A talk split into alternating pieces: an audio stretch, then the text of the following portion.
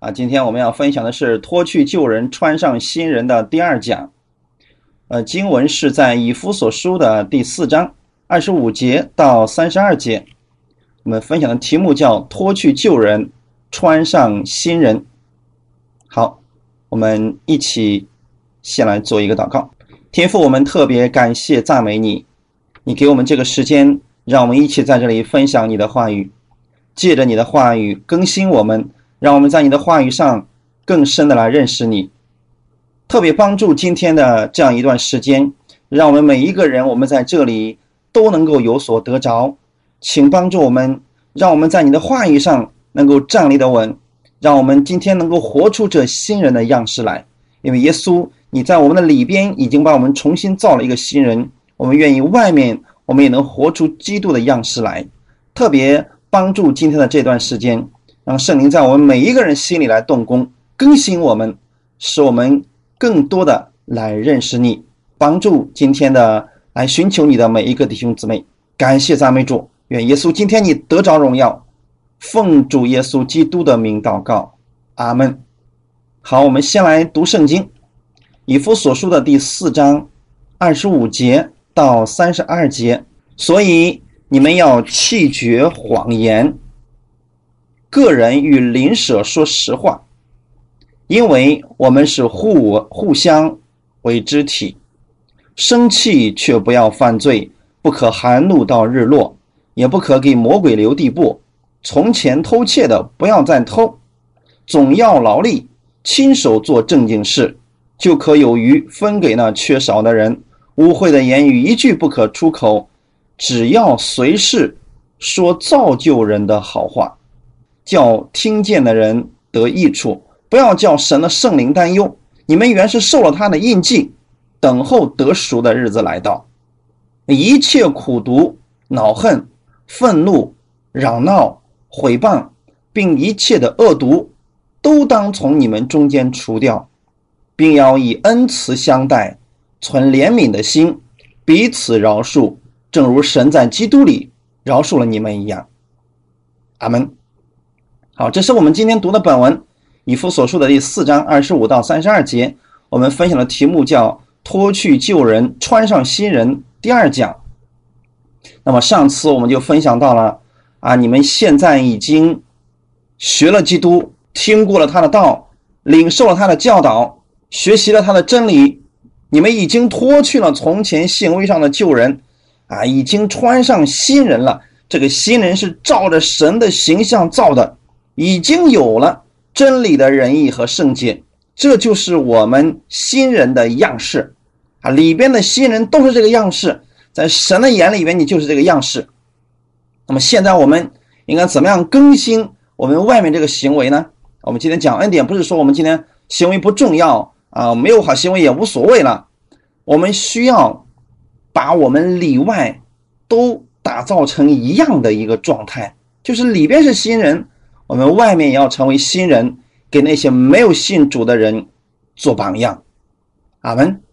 所以二十五节的时候，哈，一个答案又出来了。所以的意思是因为原因在前面，呃，后面就告诉我们答案了。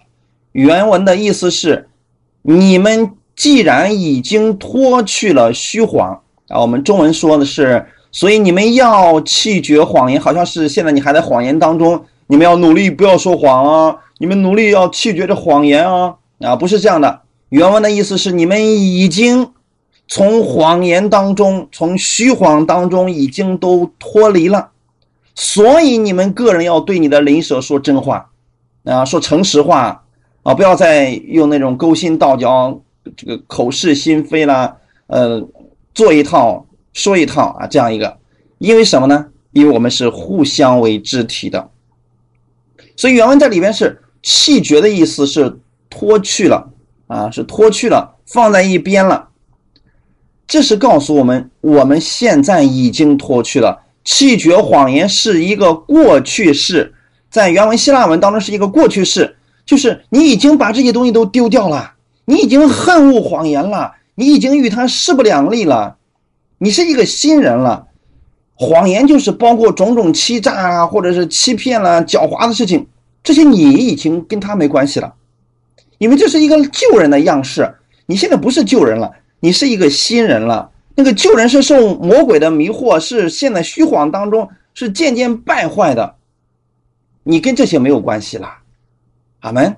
所以意思是我们已经是一个新人了。所以与弟兄姊妹说话的时候，我们不是用那种魔鬼的方式去欺骗的方式去来对待我们的弟兄姊妹，我们是用真的、用诚实的。用真理来给弟兄姊妹来说的，让他们也能够看见神，阿门。弟兄姊妹，这就是说我们在恩典之下，我们明白了我们的身份，我们活出我们的身份，让其他人也看到耶稣基督这样的荣耀来。所以弃绝谎言的意思就是，你把过去那个负负面的、消极的那个假的东西全部都丢掉了。说实话，说诚实话，说真理的话，就是你用诚实来对待人。所以信徒之间，我们应当是彼此相交，绝不应该是啊虚伪的去对待你的弟兄姊妹，虚假的去对待你的弟兄姊妹。应该丢弃这种世俗的虚伪啊！我们知道真言书里面告诉我们说什么呢？哎呀，呃，你看你去跟那个官长们做客的时候，他说请吃，请吃啊！你不能被他这个给骗了，因为怎么？你吃了马上要吐出来的啊，呃，所以他那个饭食是假的，我们不要这样啊！你要真心去请别人吃饭，你就真心的对待他，不是啊，为了从他身上套点什么好话，套套点什么利益啊，这是世俗的一种方式，我们不要这样去活的，因为世人重视的是今世的虚荣，因此他们需要去说很多跟他们原本根本就不同的一些谎言。为的是什么呢？达到他们自己的目的，所以世人也特别喜欢听别人去恭维他们、奉承他们，说好听的。但基督徒不必这样，基督徒之间一定要是真实的。我们不应该用这种虚假的东西在教会里边，我们彼此相处啊，应该是实实在在的说话。就算你真的看到你的弟兄。啊，这方面有问题，你诚实的用爱心去帮助他啊，不能说啊，明明他是已经快要走到走向悬崖，你说没关系呀，平安啦，平安啦，啊，没有关系的，你这样会害他的。所以真正的啊，我们不要去为了讨好某一些人啊，或者说做自己不愿意做的事啊。我知道有一些教会已经在做这样的事情了，我们要把这个放弃掉的啊，不管别人怎么样。我们不要去这样做，就是很多人把社会的风气带到了教会当中去，拉帮结派啊，勾心斗角，尔虞我诈，这东西不应该在教会当中出现的啊，所以我们不必这样去生活的，因为如果这样的话，那么教会跟世界有什么区别呢？所以十五节里边，以弗所书第四章十五节告诉我们说，唯用爱爱心说诚实话，所以用爱心去对你的弟兄说诚实话。凡事长进，连于元首基督。我们知道，我们跟弟兄姊妹之间，我们是透过耶稣来看他的，所以诚实是基督徒与世人的一个记号，不同的记号。世人可以尔虞我诈，你不要这样，你要作为一个诚实的人，因为耶稣是对我们是诚实的，耶稣对我们是这个样子的，我们应该效法的是耶稣的榜样嘛。所以，许多不信主的人，他们。今天为什么愿意接受耶稣？其实有一个很重要的原因，就是他们觉得基督徒是诚实的人啊。我们千万不要认为说，哎呀，诚实就是傻，诚实就是笨啊，不是这样的啊。诚实的意思是什么呢？就是我不欺骗你啊，但不代表说我没有智慧，我不欺骗你而已啊。我们要给世人的一种看见是什么呢？基督徒是诚实的，是守信的，是说话算数的，不是那种骗子，不是口是心非的。所以，这是保罗要告诉我们的一点，就是你今天跟旧人已经没有关系了，你穿上的是一个新人，是耶稣的样子。那么，耶稣跟我们说谎吗？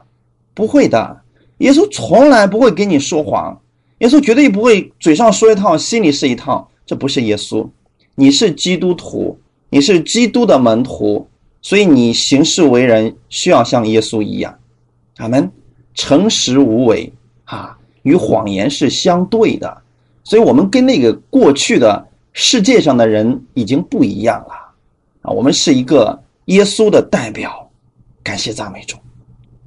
二十六节说：生气却不要犯罪，生气啊，圣经上从来没有说生气是不可以的啊。今天很多人教导说基督徒不能生气啊，那这样的话，我们我们没办法做基督徒了，因为你不可能不生气啊。所以我们要读圣经，一定要看清楚了。圣经上说的很清楚，是生气却不要犯罪，不可含怒到日落。哈哈，生气不可犯罪，这里用的是一个起始法，它呢不是命令信徒你不要生气，而是允准你生气啊。比如说，信徒对一些不义、对别人的不义啊、不虔诚啊、不法的事情，他可能会生气，说：“哇，你为什么要说谎呢？你为什么非得编造谎言去去做你的生意呢？你为什么编造谎言去讨好人呢？”他可能为这个事情会生气。但弟兄姊妹，生气跟犯罪是两码事啊！你生气不能有犯罪的动机，如果生气当中带着犯罪的动机的话，那就一定会有恨在里边了。所以耶稣曾经也怎么样，看到呃圣殿里面他们在卖鸽子啦，卖这个牛羊了，耶稣发了易怒。其实原文当中这里告诉我们，就是不可让日头落在你的激怒上，是你。不要到天都黑了，你还在愤怒当中啊，这就不正确了啊！耶稣曾经也有易怒，他推翻了那些卖鸽子之人的桌子啊，那些银钱，其实那是对罪的啊一种不妥协，一种愤怒在里边。所以，我们今天要知道，基督徒不是说不能生气啊，这种说法是错误的。基督徒可以生气，但是不要犯罪啊，就是不要有恨在里边。不要有嫉妒在里边啊！不要有这个啊不饶恕在里边，这种生气就变成一种犯罪了。这种犯罪之后怎么呢？对我们身体就没有好处了。所以，我们看这里就提到说，憎恶罪是对的。呃，作为一个发泄愤怒的方式，你是恨恶罪的，但是不要让这个愤怒持续到日落的时候。其实根据上下文，生气。却不要犯罪，他的意思是不要把这个怨恨存在你的心里边啊。圣经的意思是，有时候我们可能软弱了，我们生气了，但是你不要一直怀恨在心，不要一直对别人有成见，不肯饶恕，而造成种种的隔阂，阻碍在基督里的合一。因为这样的话，对你自己是一点好处都没有啊！啊。我们在基督里，我们是新人。如果你真的你觉得这个弟兄就是做的不好，你去当面找到他，你说你做某些事情让我心里很不舒服，私下里你们俩把这个事情说开就好了。但是不要你不去说，你还恨他，还生气，呃，一直很长时间，这对你来说一点都不好。也许他根本就不知道这个事情呢，这就阻碍了我们在基督里边的合一呀。所以这就告诉我们是，又是自己与神之间有了阻隔。你如果一直生气的话，你看这个基督徒不好，看那个基督徒不好，最后你可能觉得说神也不好，神为什么你不收拾他们？你也会去埋怨神。弟兄姊妹，这里告诉我们是不可含怒到日落的意思是，每一天不要把这种生气的东西存在你的心里边。啊，你可以生气，但是呢，呃，一定要从基督里边找到答案，饶恕这个人，宽恕这个人。不要等到日落了还在生气当中啊！要存着一个无愧的良心。这个意思是什么呢？不要让你的良心常常感觉到不安啦、委屈啦啊这样的事情。思想一下，耶稣如何饶恕你，你就如何饶恕他。这是我们最后的答案是这个啊。所以弟兄姊妹，我们不要轻易的去发怒啊。雅各书的第一章十九节到二十一节说的很清楚，我亲爱的弟兄们。这是你们所知道的，但你们个人要快快的听，慢慢的说，慢慢的动怒，因为人的怒气并不成就神的意。所以你们要脱去一切的污秽和盈余的邪恶，存温柔的心，领受那所栽种的道，就是能救你们灵魂的道。看到了没有，弟兄姊妹？雅各在这里告诉我们一个方法，就是你们个人听的时候要快快的听。然后说的时候要慢慢的说，因为很多人生气，因为说的太多了，呃，听的太少了，听的太慢了，说的太快了，结果呢，生气也非常的快啊。这里告诉我们，人的怒气并不能成就神的意，你发怒并不能代表神的意啊。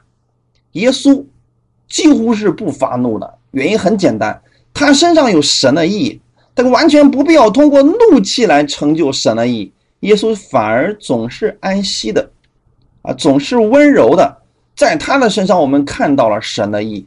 所以这里面告诉我们，你们也要这样去效法耶稣啊，脱去过去的那种行事为人的方式。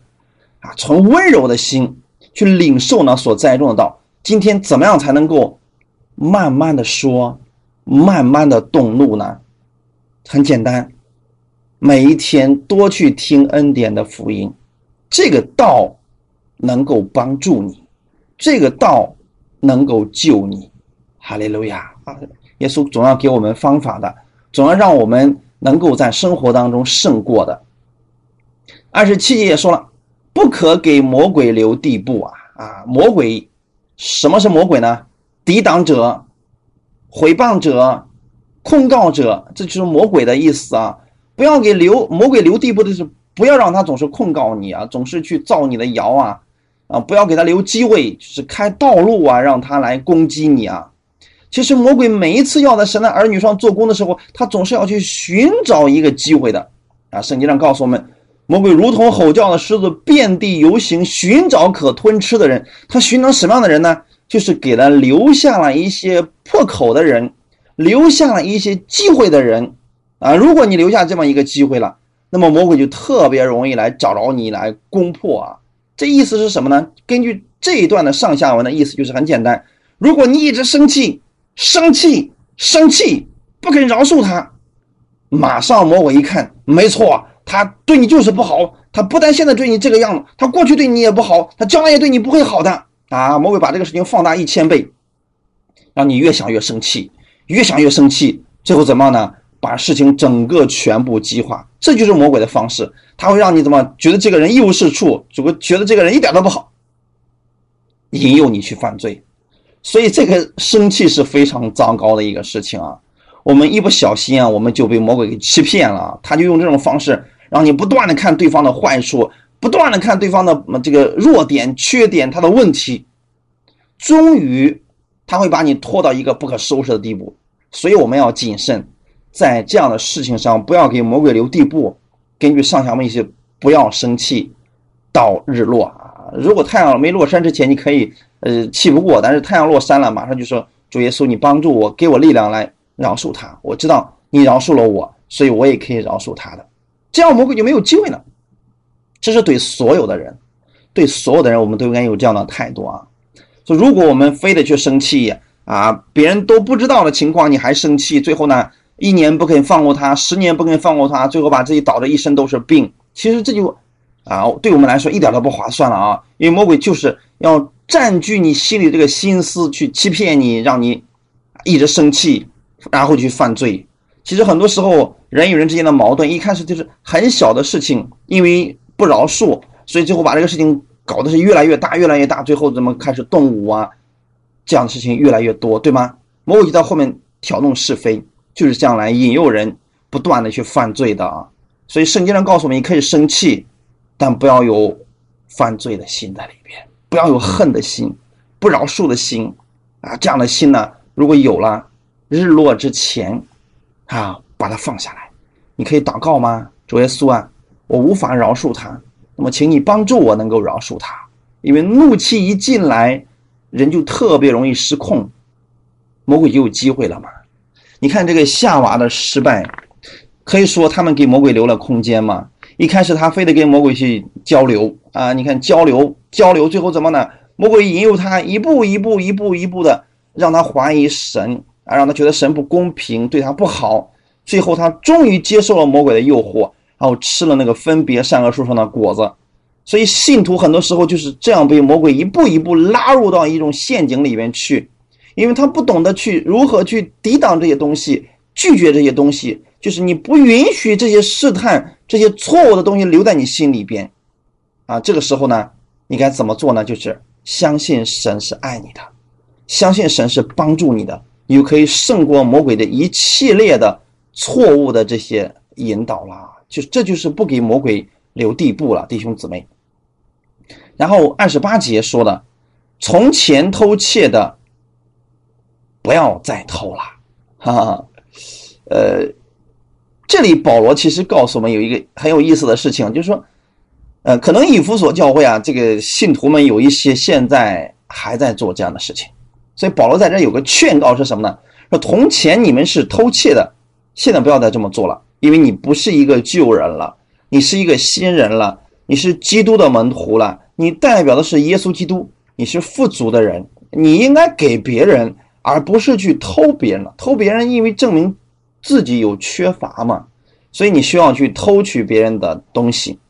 在这里告诉我们，要亲手做正经事情，弟兄姊妹，从前偷窃的。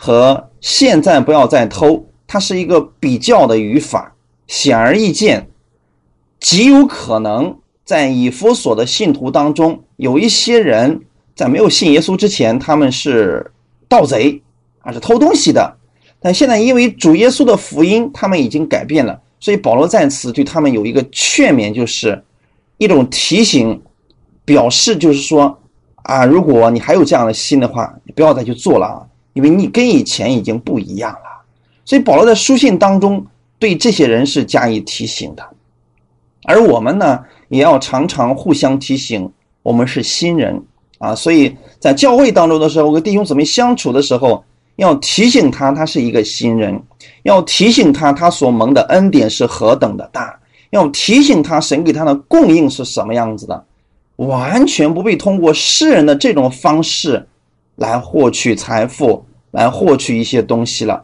因为耶稣能供应给我们，我们已经跟过去不一样了。过去我们是在魔鬼的引诱之下，我们常常去做这样的事情。现在我们是一个新人了。新人的意思是我们有一种新的生活方式，按照耶稣的那种方式来生活了。所以我们要做什么事情呢？总要劳力，亲手做正经事。弟兄姊妹。信了耶稣不代表我们可以什么都不用干了，天天在家里面祷告读经，然后就完事儿了。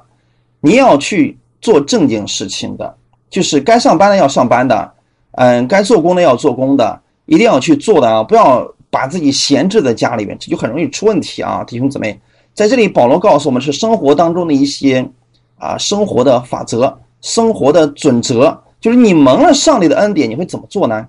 在你的工作当中，在你的公司当中。在你的人际关系当中，把这些恩典给他们，在他们的身上显出耶稣基督这样的恩典来。比如说，过去一个是惯于偷窃的人，那么你怎么样让他不再于偷窃呢？就是你让他知道他已经是一个新人了，让他去做正经事情，这样的话他才能不去偷窃呀，弟兄姊妹，只有他。在不必要去偷窃的情况之下，他才不会去偷窃。如果他整天无所事事，你比如说有一些人虽然已经重生得救了，但是呢，他没有工作，他也要生活，那他怎么办呢？他只能去回老本行啊，继续去偷戏了。因为他觉得我也没有什么呃法子可以上班，我过去就会干这个，那么现在我也只能干这个。所以保罗在这告诉我，你要去做，亲手去做正经事情。劳力的意思是什么呢？就是你不要不肯做工啊，只要你愿意，你都可以找到工作的。那么结果是什么呢？如果你不肯做工的话，你必然在生活上是有困难的。生活上有困难，就算你是一个刚强的信徒，你也很容易产生一种贪图便宜的心理。弟兄姊妹，在这种情况下，嫉妒、纷争、偷窃。就很容易产生的，所以我并不建议弟兄姊妹，你听信了福音以后，你在家里边闲着，天天听到，天天听到，让自己的生活无所事事，这样的话，你也会觉得这个道乏然无味的，甚至说这个道对你来说一点帮助都没有的，因为你听了以后，你去上班，亲手做正经事情，或者说你去做生意，去做一些活，这样你就能把神的这个话语能够用出来了，阿门。哈利路亚，感谢赞美主啊！所以，我们看这里亲手做工的意思，就是我们通过做工不给魔鬼留地步。当你去亲手做工的时候，就是上班的时候、做生意的时候，让自己有一个活干，做正经的事情，你就不会给魔鬼留地步。所以你会发现，一般事儿多的都是无所事事的人啊，特别是在一些城市里边，他们呃这些人吃着地饱，然后呢就整天就拉那个狗遛，这些人最容易闹是非，因为他实在没事干了。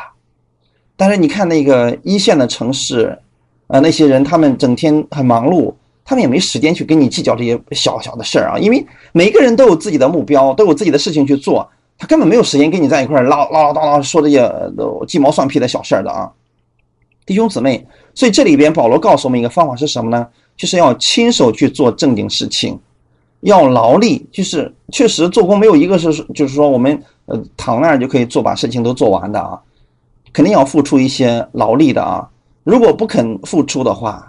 生活发生困难，你不能说上帝不祝福你，神祝福你的是通过你的手来帮助你。他们亲手做正经事就可有余，这就是神的祝福的法则。今天很多人说：“上帝啊，你为什么不祝福我？我知道你说的我是富足的，为什么我还没有看到我的家庭发生变化呢？”你问他有没有上班，他说没有，我天天在家里边祷告就可以了嘛。请记得，如果你不去上班，神通过什么方式来祝福你呢？如果你不去做工，神通过什么方式来祝福你呢？今天神要通过什么呢？通过你手所做的正经事来帮助你。你千万不要去干那个偷鸡摸狗的事然后一边去做一边说主啊帮助我，千万不要让我被这个警察抓住。你这样的事情你就别去祷告了啊！神说的非常的清楚啊，让信徒去做正经事情。神就会帮助他，就会在他所做的事情上赐福给他，使他有余。阿门啊！感谢主啊！正经事到底到底代表的是什么呢？很多人可能不理解。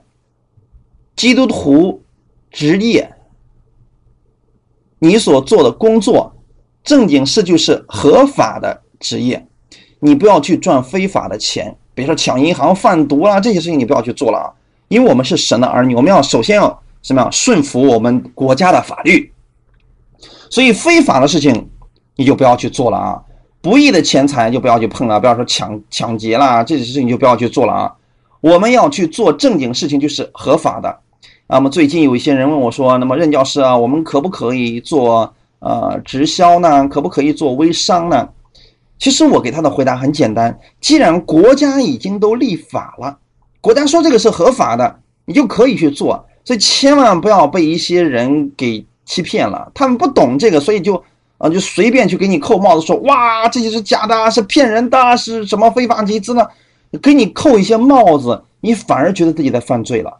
弟兄姊妹，只要是合乎法律的，只要是国家许可的，你都可以去做的啊。非法的我们不要去做。这就是这段经文里面所提到的。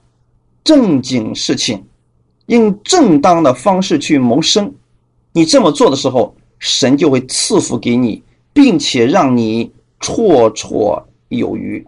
弟兄姊妹，我们不是过一个仅仅够用的生活，神要赐福给你的是让你过一个丰富的、有余的生活。原因是什么呢？你有余了，你才能去帮助别人，你有余了。你才能够去施舍给别人，你才能去顾念别人。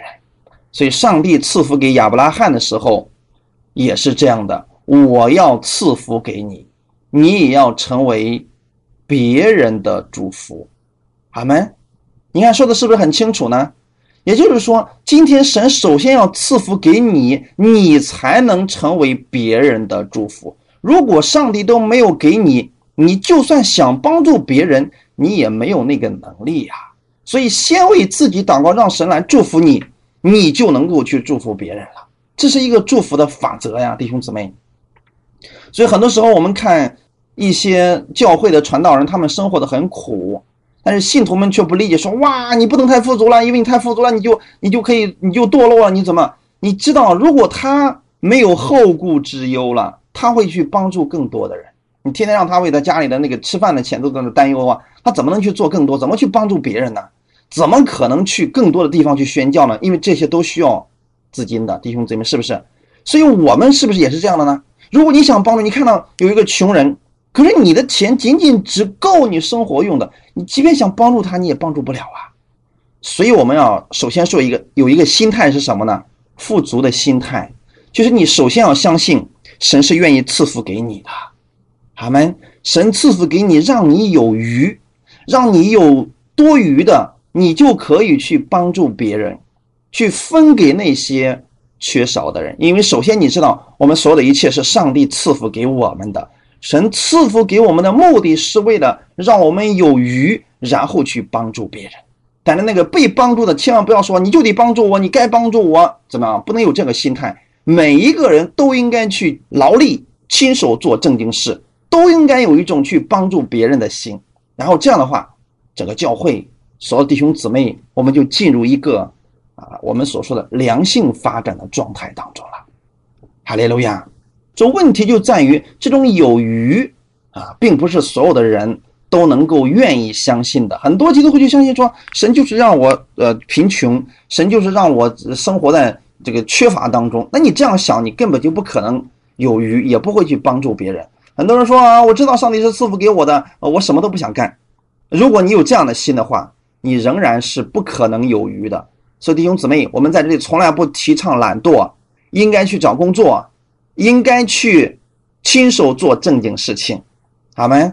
千万不要什么都不愿意干，呃，什么都不想做啊，天天想着怎么样去发大财啦，或怎么的，这样的人注定是贫穷的，不是神不祝福他，因为这不是神的祝福法则啊，弟兄姊妹。今天保罗让我们在余生的时候劳力去做正经事情，就是我们每一个人，我每一个神的儿女，我们都有一种责任，就是去顾念那些缺乏的人，我们不要成为那个缺乏的人。老是让别人来救济我们，我们要做一个什么？能够去顾念别人的人。所以圣经上说，施比受更为有福。为什么呢？因为很简单，你能给别人，代表你有。如果你什么都没有，你每天都生活在缺乏当中，你不可能给别人，所以你肯定是一个没有福气的人。首先，我们要相信神愿意透过我们手中所做的赐福给我们。所以我建议。没有工作的去找工作，啊，你说我这个学历不高没有关系，这个这个年代找工作非常容易，多出点力都可以找到工作的，只要你愿意肯吃苦劳力的意思是不是那么舒服的就可以得到？当然了，各种方式啊，你你比如说你有你有这个智慧了，你可以去做生意都可以，但一定要做是合法的，这就可以了。弟兄姊妹，这是保罗给以弗所的信徒给他们的一种教导，我们也愿意。我们知道这也是给我们的上帝的祝福法则，不是你坐在家里边从天上掉下来金元宝给你，不是这样的，是你在做工的时候，神透过你手所手中所做的，然后赐福给你，让你丰盛有余，并且你还能够帮助别人。哈利路亚！在做之前，你都应该有这样的一种心态在里边。然后二十九节说了，污秽的言语一句不可出口，只要随时说造就人的好话。叫听见的人得益处。这原文的意思是：任何败坏的话都不可出你们的口。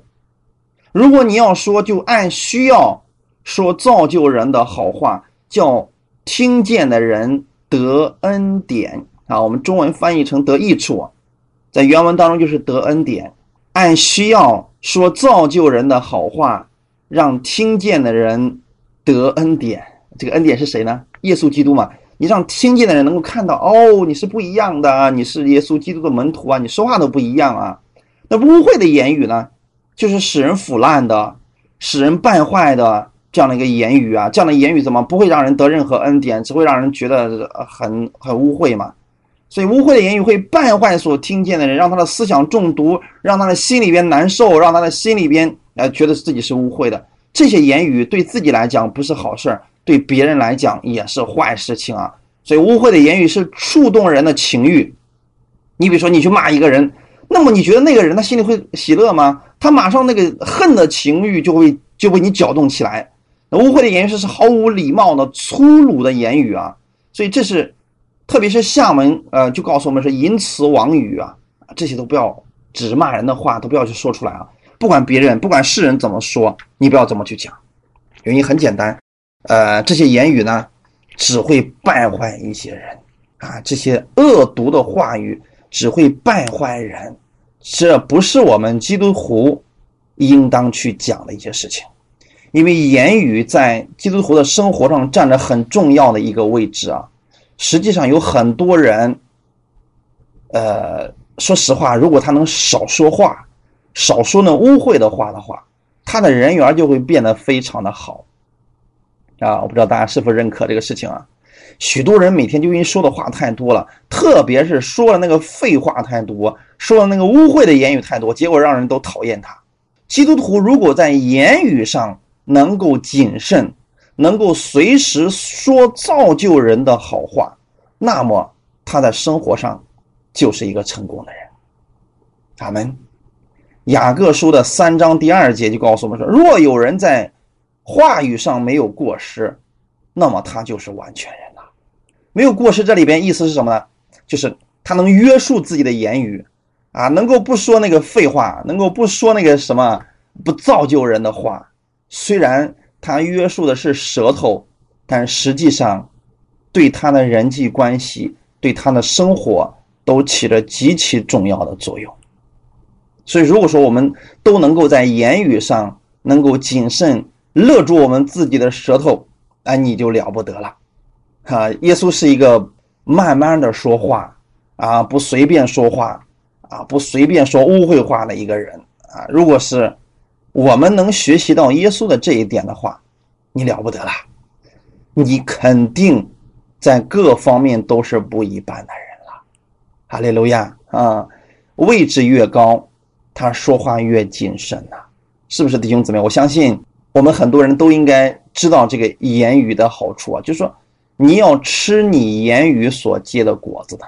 如果你天天见谁就损谁，你记得有一天啊，别人都不会说你是好东西的，就这么简单。如果你见谁，从心里边发自内心的去赞赏别人、夸奖别人，你放心，你所到之处，不会人都讨厌你的，因为很简单。你使别人得益处，反过来，别人也会使你得益处。是的啊，人口中所结的果子必充满肚腹，他嘴所出的必使他饱足。你吃的是什么，吐出去的就是什么嘛？哎，很简单嘛，对不对？所以言语上是否完全，跟我们的生活，跟我们所领受的是有关系的啊。污秽的言语一句不可出口。这一句在此是一个非常重要的字，就是为什么说一句都不可以出口呢？它指的是不要给魔鬼留地步啊！你说出一句这污秽的言语，你会发现马上你你你马上要说第二句，可紧接着后面一串一串就出来了，是不是？你发现自己控制不了了，所以你别让他说出第一句，你后面的就不会出来。你说出第一句，后面巴拉巴拉巴拉巴拉一大堆就会出来了，这是一个很重要的一个事情，所以不要让第一句出来，这是很重要的啊，因为。一旦说出来了，后面就给魔鬼留地步了。俩人可能越吵越厉害，越吵声音越大，就有可能就打起来了。那这里不就完了吗？那么后面等打过了，东西都摔完了，第二天就都等着后悔吧。这不是不上当了吗？等你回过头来，一发现自己上当了，那你说又何必呢？所以在这里，保罗告诉我们是污秽的言语一句啊都不要出口啊啊，跟前面的那一块气绝谎言，实际上。是一个意思啊，啊，不要说一句污秽的言语，要弃绝谎言。这里就是告诉我们，彻底的跟这些东西完全断绝了。这是我们对自己的言语啊，我们需要留意的地方。只要做什么呢？只要随处随事说造就人的好话，叫别人听了得恩典。哈利路亚。就算你是真的想改正别人，不要去攻击别人、打击别人，用和睦的话、用温柔的话将他挽回回来就可以了。不要去诽谤说：“我看你就不像个好东西，我看你就不像信的。”这样的话就别去说了啊。然后三十结束了，不要叫神的圣灵担忧，你们原是受了他的印记，等候得赎的日子来到。弟兄姊妹，这里有个很很搞笑的一个意思啊，很多人。很多讲道的今天把这句话给乱用了，说不要叫神的圣灵担忧啊，嗯，很多是教会就告诉你啊，你们千万不要做让圣灵担忧的事情啊，比如说什么呢？啊，姊妹们啊，你们来教会千万不要化太浓的妆啊，这会让圣灵很担心的呀。千万不要把这个指甲涂的跟那个呃鬼的指甲一样，这会让圣灵很担心的呀。啊，千万不要去穿那个太短的裙子啊，这会让圣灵很担心的。呃，你不要去说那个污秽的话，要不然圣灵会离开你逃跑的呀。你会发现这个圣灵这就就那么胆小啊。嗯，你一做点事儿，马上圣灵就开始担心，就开始担忧，然后呢，就是就会离开你了，甚至说什么呢？说你在教会的时候一定要肃静，啊，一定要安静啊，不能大声一惊一乍的，这就把圣灵给吓跑了，这会让圣灵很担心的呀。弟兄姊妹，很多人就把这句话也给乱用了呀，乱用就好像圣灵就是很胆小，怕事你大点声，圣灵都吓得都不敢说话了，或者吓了就离开你了，这都是错误的。这是对圣灵的不认识，在这里告诉我们是什么？是污秽的言语一句都不可以出口。这样的话，后面就说了：如果你说出来的话让别人感觉到自己不配、污秽了，这个时候圣灵会担心了。阿门。当然了，我们不应该说脏话，这指的是污秽的言语或者贬低某人。我看你就没不像个好东西啊，这样类似于这样的话啊。在基督里，我们都是神赐给我们一个艺人的身份。你这样去贬低你的弟兄，去攻击你的弟兄，去毁谤你的弟兄的时候，这就会让圣灵担心。你为什么要这样说他呢？弟兄姊妹，我们每一个相信耶稣的人，我们在基督里都是公义的。可是，假如我今天告诉你说你是个堕落的，你是个败坏的，你根本就不是个好东西，那么我就让圣灵担忧了。因为我现在说的不是符合圣经真理的污秽的言语，弟兄姊妹，我愿意我们对这段话语有个正确的了解啊，就是你说出的话语，它本身是在是公义的，你非得说它不是，你非得说它是污秽的，这个人，你让他误解了神，也误解了自己，这才叫圣灵担心了，因为他不知道耶稣给他付了多大的代价，忘记了。他这个艺人的身份是怎么来的？圣灵最喜欢听见是什么呢？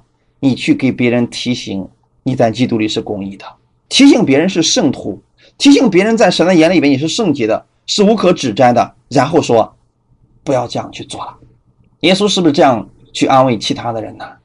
我也不定你的罪，去吧，只是以后不要再犯罪了。他首先要给他一种确据，是我也不定你的罪啊。所以说。这是耶稣的方法，而我们今天要做圣灵愿意我们做的事情，就是提醒你的弟兄姊妹，就算他做错了，就算他犯罪了，你要先提醒他，他在基督里是公义的，是圣洁的，在神的眼里边，他仍然是无可指摘的。这个时候，你再去提醒他说，不要再像以前那么活着了，耶稣的宝血已经洗净你了，你可以活得更好的。不要让这些污秽的言语从你的嘴里说出来，因为这会污秽你的身体。阿门。当你说这些话的时候，这就是恩典，这就是说出来让别人得恩典的话语了。阿门。因为后面说了，你们原是受了他的印记，意思是，你别忘记了你是属谁的，你是属于耶稣基督的。阿门。就算那个人犯罪了，你仍然要说他在基督里边是公义的。原因很简单。公益本身就是不配得的礼物啊，所以你只是把他不配得的礼物现在在他不配得的时候告诉他，他就知道什么叫恩典了。如果他行为正好的时候，你说啊，上帝的恩典在你身上，他觉得没错啊，是的，我也觉得是上帝的恩典在我身上了。那么这有什么区别呢？就在他犯罪的时候，就在他说污秽的话语的时候，你仍然去提醒他说，你在基督里是神所爱的，你是圣洁的。你是蒙神所喜悦的，这个时候他觉得说啊，我真不配呀，这就是神的恩典临到他身上了，因为不配得的、不该得的、不应得的，神就是白白给他了，这才叫恩典。阿门。当两个人发生矛盾的时候，你觉得那个人不配被你道歉，不配受你的道歉，你去做了，这就是神的恩典临到他身上了。阿门。这样的事情。会让圣灵感到喜乐的，就是每当你没有说出恩典的话语，这才会让圣灵担忧啊。这里说的不一定是脏话，就是你让别人觉得很污秽，你去定罪别人，你去攻击别人，你非得说别人是撒旦的化身，你非得说别人是蛇的后裔，你这种说话会让圣灵担忧，因为他就是耶稣用宝血买回来的，你为什么就要去贬低他呢？他就是耶稣的宝血洗净的，你为什么要去毁谤你的姊妹呢？因为我们都是一个身体，你毁谤他就等于说是毁谤你，你去打击他就等于说是打击你，就等于说你说我这个手怎么长这么难看呢？这是一样的，就是说这样的事情会让圣灵担忧啊，弟兄姊妹，因为我们知道耶稣用他的宝血。赎回了我们，我们被耶稣买回来的这些人，我们都是耶稣眼里的宝贝啊！所以，我们都是蒙了不该得的恩惠而已。我们都是被耶稣的宝血洗的洁白无瑕的这样的一个人。你要正确的去提醒你的弟兄，正确的去提醒他的身份。咱们这样的话。你才真正能够做到不含怒到日落，要不然呢，你做不到的呀。你看三十一节说了一切的苦毒、恼恨、愤怒、嚷闹、毁谤，并一切的恶毒，都当从你们中间除掉啊。苦毒是什么呢？你隐藏在心里的恨，你受到了别人的伤害，仍然存在着想报复的心，这就是苦毒。所以这个时候怎么办呢？思想一下，耶稣是如何饶恕你的，耶稣是如何宽恕你的，你才能除掉这个苦毒。恼恨是什么呢？怒气，突然爆发的情绪，非常的生气啊，生气到极点了啊，这就是怒气嘛。然后愤怒就是直接受伤害了，然后呢，你已经被暴躁这个脾气给控制了，这叫愤怒啊。还有嚷闹，嚷闹的意思是什么呢？生气之后开始咆哮了啊！开始像野兽一样的去斥责、去公开的打闹，这就是嚷闹了。然后呢，毁谤就是对弟兄用侮辱的词语、恶言相对，或者说嘲笑的这样一种态度，也是指搬弄是非。在这里，这个毁谤的意思就是搬弄是非，明明他没有做这个事情，你非得说他做了这个事情。这叫做毁谤，就是明明他是在讲神的话语，你非得说他是讲的是异端；明明他是在教人呃认识耶稣基督，你非得说他现在是呃把人带到了魔鬼那个地方，这就都叫做毁谤，就是捏造了一些事实，搬弄是非，然后恶毒，就是苦毒嘛，恼恨，然后把这些东西要怎么样呢？从你们中间都除掉，就是。不要让这些东西啊存在于你的心里边，因为这都是从撒旦而来的。本文是一个被动的语法，就是你凭自己，你并不能除掉苦毒、恼恨、愤怒、嚷闹、毁谤，你并不能除掉。你要怎么做呢？你要做的事情就是与基督联合在一起，就是你去思想耶稣为你所做的，你去思想耶稣有多爱你。耶稣如何饶恕了你，然后你就能胜过苦毒、恼恨，然后愤怒、毁谤，还有恶毒。千万不要说我已经得救了，这些东西跟我就没有关系了啊！只要你这个身体还活着，你就特别容易受激动，你就特别容易被这个这个里边的这个私欲啊、其他东西所牵引，或者说周围的环境人对你有所影响。这时候怎么办呢？赶紧回到耶稣面前，思想一下他为你做了什么，思想一下他就是你的温柔，他就是你的力量，他就是你的帮助。重要的是思想你在基督里边已经是新造的人了，你在基督里边是一个新人，新人有新样子，所以你时时刻刻给自己一个提醒：我在基督里是公义的，是圣洁的，是神所爱的。我在神的眼里面是毫无瑕疵的，在我的里边没有恶毒，没有这些东西，在我里面充满的是圣灵的能力。哈利路亚！常常用这样的话来自我提醒，常常用这样的话来提醒你正确的身份。阿门。感谢主啊！然后三十二节，并要以恩慈相待，存怜悯的心，彼此饶恕，正如神在基督里饶恕了你们一样。恩慈的意思就是爱、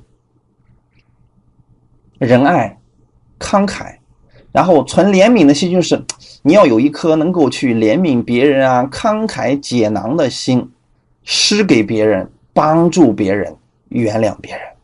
所以，这是以弗所书第四章的最后一节，告诉我们如何能够做到这一点呢？饶恕是一个过去式啊，弟兄姊妹，过去式的意思是，呃。饶恕了是一个过去式，那么现在我们知道说，耶稣基督在基督里边已经饶恕了你，弟兄姊妹，耶稣早在两千年前在基督里已经饶恕了你们，所以当他死在十字架的时候，那就是饶恕你们的表现，并没有纪念你们的罪。那么现今你们发现不一样了吗？当耶稣还在世上的时候，他是在旧约之下。在律法之下，所以他说：“你们要饶恕人，如果你们不饶恕人，你们的天父也必不饶恕你们的过犯。”弟兄姊妹，是不是这样的呢？这是当时他对犹太人说的。可是耶稣已经知道，他很快就要为这些人的罪而死，在上十字架以后，他就不再说这样的话语了。阿门。这就是说，我们读圣经的时候，一定要分清新旧约。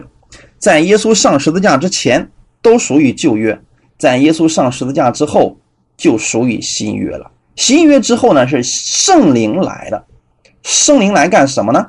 耶稣说：“我还有好多事情要告诉你们，只是你们现在啊担当不了啊，只等那真理的圣灵来，他们他要引导你们明白一切的真理。”这意思是什么呢？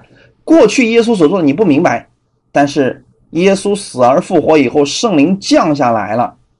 你就知道耶稣所做这一切都是为你而做的，所以在新约以弗所书第四章的时候，这都已经进入新约，说你们要以恩慈相待，存怜悯的心，彼此饶恕。怎么才能做到这一点呢？正如神在基督里饶恕了你们一样，就是你要去思想耶稣如何饶恕你的，耶稣对你的饶恕到底是多少呢？曾经有一次，彼得就问耶稣说：“夫子啊，我的兄弟得罪我七次了，可以了吧？我已经饶恕他七次了呀。”耶稣说：“不是七次，乃是到七十个七次。这就是耶稣对你的饶恕。七十个七是完全的饶恕，所以耶稣对你的饶恕是完全的饶恕。那么你有没有一天得罪耶稣呢？让耶稣伤心呢？耶稣都饶恕你了。有没有犯罪呢？”耶稣都饶恕你了，所以当你知道耶稣饶恕了你以后啊，你才能去饶恕别人啊，动机已经不一样了。在旧约的时候，你必须饶恕，要不然天父不饶恕你，这是有惧怕在里边的。你为了让天父饶恕你，你也得去饶恕别人。但是新约的时候不一样了，因为你看到的是爱，你看到的是基督饶恕了你。你已经有了饶恕的力量了，好吗？绝对不是。假如你不饶恕，神也不饶恕你，这是旧约的内容啊。这样说只能让他们情况更糟糕，就是都是一套假冒伪善的人，表面上饶神还会饶恕你了，为了面子上能过得去吗？但是今天我们不要这样来做，我们要真正做到心口合一，就是你真的知道耶稣如何饶恕了你，你。用这种饶恕去饶恕别人吧，这是我们应当有的一种看见。你只有这样，才能真正获得完全饶恕的力量。哈利路亚！所以弟兄姊妹，我们有困难的时候，我们没有办法饶恕别人的时候，我们要思想耶稣饶恕了我们多少，就是通过听到，不断的听到。去了解耶稣爱我们，耶稣饶恕了我们，弟兄姊妹，今天的教会当中，肢体之间彼此不饶恕已经成为一个最大的问题。我们怎么解决呢？怎么样才能用恩慈相待，才能彼此相爱呢？很简单，把耶稣彰显出来，正如神在基督里饶恕了你们一般。所以要常常讲耶稣以及他在十字架上为我们所成就的。耶稣饶恕了我们多少，我们才能去饶恕别人。哈利路亚！好，我们今天就讲到这里，我们一起来祷告。天父啊，我们特别感谢赞美你，今天再一次让我们正确的认识了你的话语。你愿意我们认识到我们的身份已经不再是一个旧人，已经是一个新人了。这个新人是穿着耶稣基督的衣袍，这个新人是有了耶稣的样式，所以我们愿意相信，我们已经弃掉了谎言，我们已经把过去那种虚谎都脱去了。我们愿意跟灵蛇之间说诚实话，因为它是我们的肢体。它是我们的一部分，我们不愿意像世人一样，因为我们是圣洁的，我们是与他们有分别的，我们不愿意通过狡猾欺骗的方式与人相处，我们愿意用真诚来待人，因为耶稣你是这样来爱我们，你是这样来待我们的，我们不是活在虚谎当中，是活在真实当中，活在信实当中，因为神你是信实的。